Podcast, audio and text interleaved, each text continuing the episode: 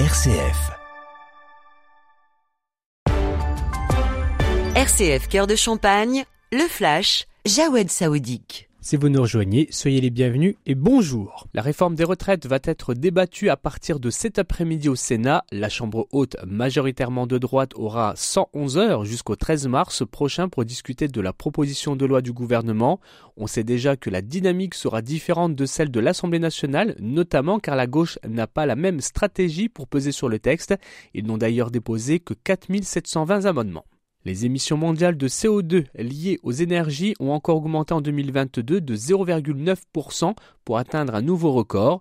Selon l'Agence internationale de l'énergie, l'AIE, elles ont atteint 36,9 milliards de tonnes, principalement dues au pétrole et au charbon. L'agence alerte les émissions dues à l'énergie représentant plus des trois quarts du total des gaz à effet de serre, ce qui laisse présager une trajectoire de croissance insoutenable alimentant le dérèglement du climat.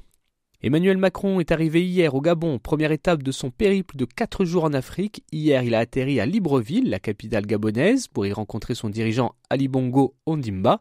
Le président français souhaite profiter de son voyage en Afrique pour établir les bases d'une nouvelle relation avec le continent africain et cela dans un contexte où l'influence et la présence française sont de plus en plus remises en question. Aujourd'hui, le président français est attendu au sommet One Forest, un sommet pour la préservation des forêts tropicales et de la biodiversité. Après le Gabon, Emmanuel Macron se rendra ensuite en Angola ce soir. Une tragique faute humaine en Grèce, c'est ce qu'a déclaré le Premier ministre grec après l'accident qui a fait 38 morts entre un train de marchandises et un train de voyageurs avant-hier soir. Un chef de gare est accusé d'être à l'origine de cette catastrophe ferroviaire. Cet homme âgé de 59 ans a été arrêté hier et poursuivi pour homicide par négligence et pour avoir provoqué des blessures corporelles. Il va devoir témoigner aujourd'hui devant la justice. Dans l'actualité vaticane, le pape François va faire payer un loyer à ses cardinaux. Le souverain pontife a décidé de mettre fin aux avantages immobiliers dont bénéficiaient jusqu'ici cardinaux et hauts fonctionnaires du Saint-Siège, précise le site officiel du Vatican. Une décision prise pour faire face aux engagements croissants de l'Église dans un contexte économique comme celui d'aujourd'hui d'une gravité particulière. Sur le texte, pour le pape François, il est nécessaire de faire un sacrifice extraordinaire pour allouer plus de ressources à la mission du Saint-Siège.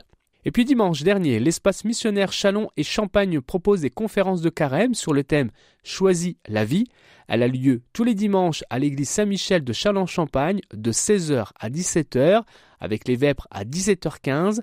La prochaine conférence du 5 mars sera animée par le père Dominique Lé autour de la foi au Vietnam. Fin de ce flash, toute l'actualité à retrouver sur rcf.fr et sur les réseaux sociaux, le développement de toute votre actualité régionale ce soir à 18h dans le 18-19 en Champagne, présenté par Jean-Pierre Benoît.